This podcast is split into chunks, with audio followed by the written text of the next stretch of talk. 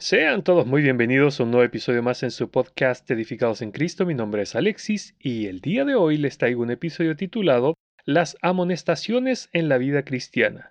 Pero antes demos paso a la intro y los veo enseguida.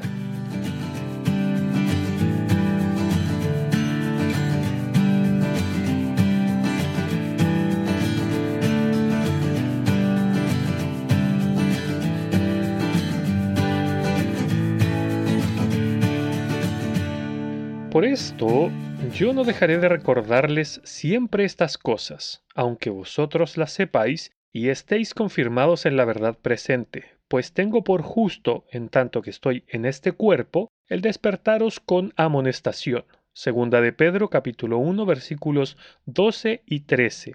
Como seres humanos poseemos mentes muy frágiles, Olvidamos fácilmente las lecciones aprendidas a lo largo de nuestra vida e incluso llegamos, como se dice vulgarmente, a tropezar con la misma piedra dos veces.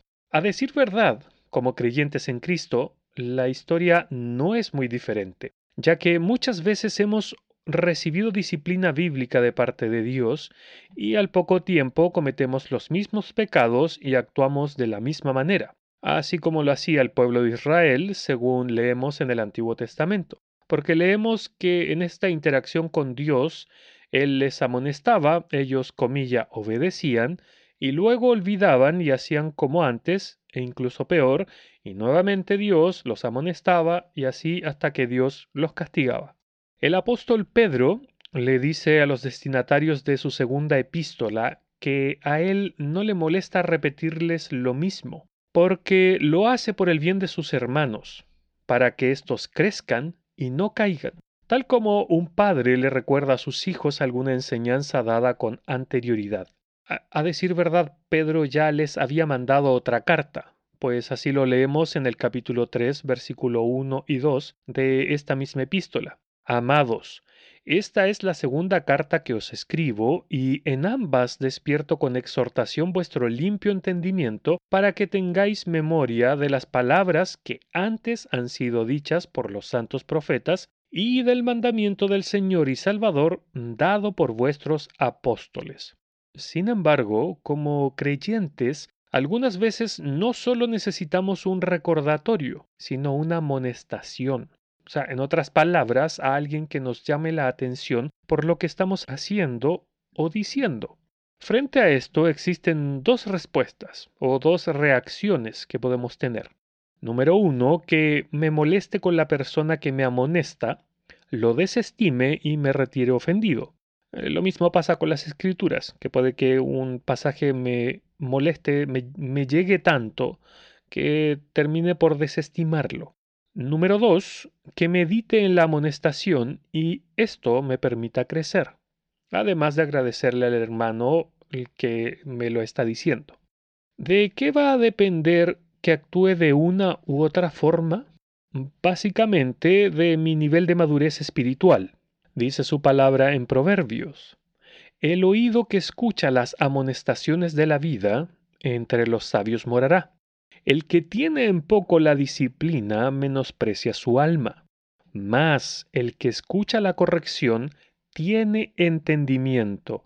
Proverbios capítulo 15 versos 31 y 32. En este mismo libro Dios nos dice lo siguiente, no reprendas al escarnecedor para que no te aborrezca. Corrige al sabio y te amará. Proverbios capítulo 9 verso 8.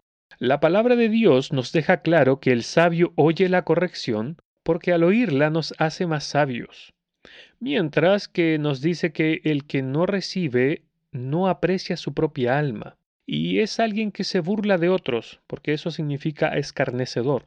Pero, ¿por qué digo que nuestra reacción frente a la amonestación tiene que ver con la madurez espiritual? Porque si yo soy un creyente maduro, siempre recibiré la corrección, la crítica o la disciplina de manera positiva, es decir, sin enfadarme o sin que mis sentimientos sean heridos, ya que eso es un rasgo carnal, pues delante de los ojos de Dios seré consciente de mi propia incapacidad y mi necesidad de la ayuda de otros. Básicamente, no seré altivo de corazón, Por eso dice su palabra, hierro con hierro se aguza, y así el hombre aguza el rostro de su amigo. Proverbios capítulo 27, verso 17. Al igual que cuando uno afila un cuchillo utilizando otro, las interacciones de este tipo, es decir, las amonestaciones, producen crecimiento espiritual. A eso hacía referencia Salomón en este versículo. Bueno, lo que estoy tratando de decir es que cuando el Señor ha trabajado en nuestra persona para quitar el orgullo, la soberbia y todo tipo de altivez tan propia de nuestros corazones, podremos tomar las amonestaciones como algo positivo, con amor y humildad.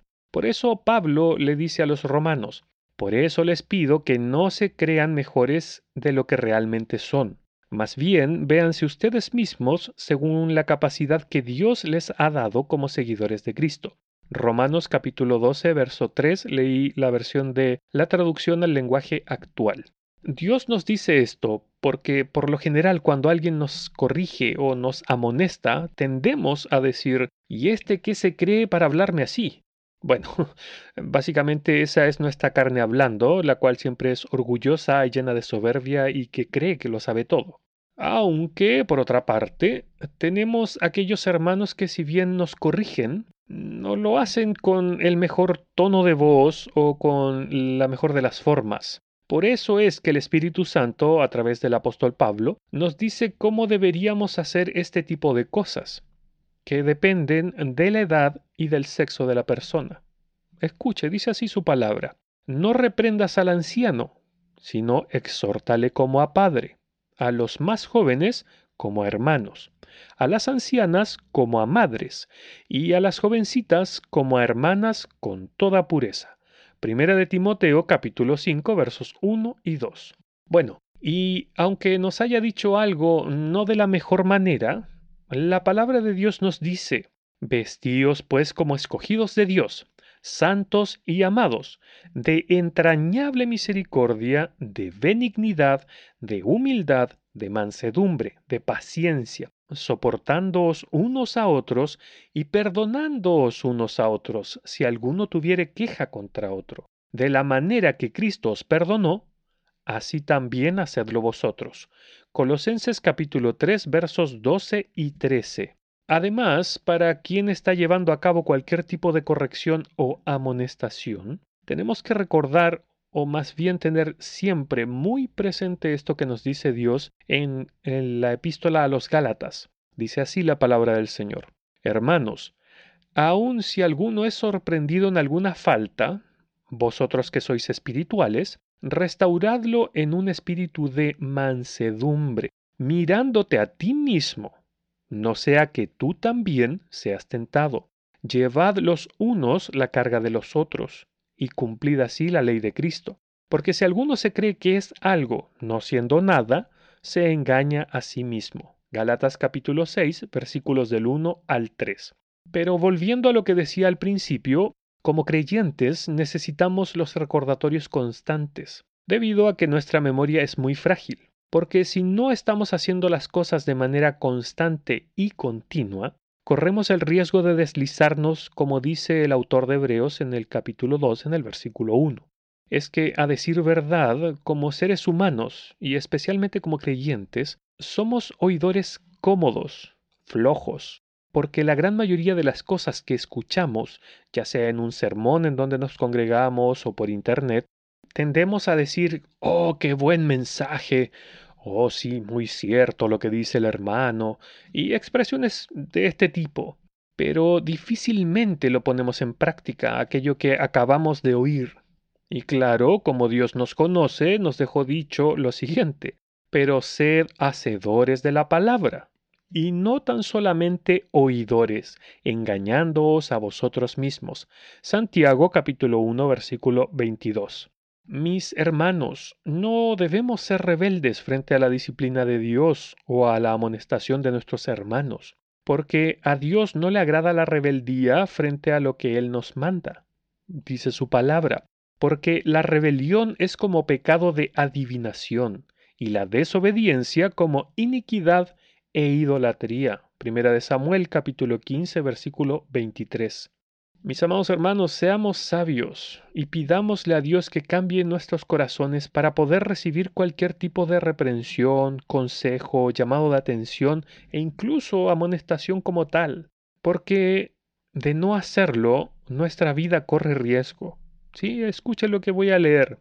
La disciplina severa es para el que abandona el camino. Eh, énfasis en esta parte. El que aborrece la reprensión morirá. Proverbios capítulo 15, versículo 10. Así que mis hermanos, aprendamos a recibir amonestaciones. Pidámosle al Señor que se nos enseñe, que seamos moldeados, porque es necesario, para eso Dios nos manda a congregarnos y a convivir y a coexistir con otros cristianos, para precisamente que esas asperezas se vayan limando con el tiempo. Que el Señor les bendiga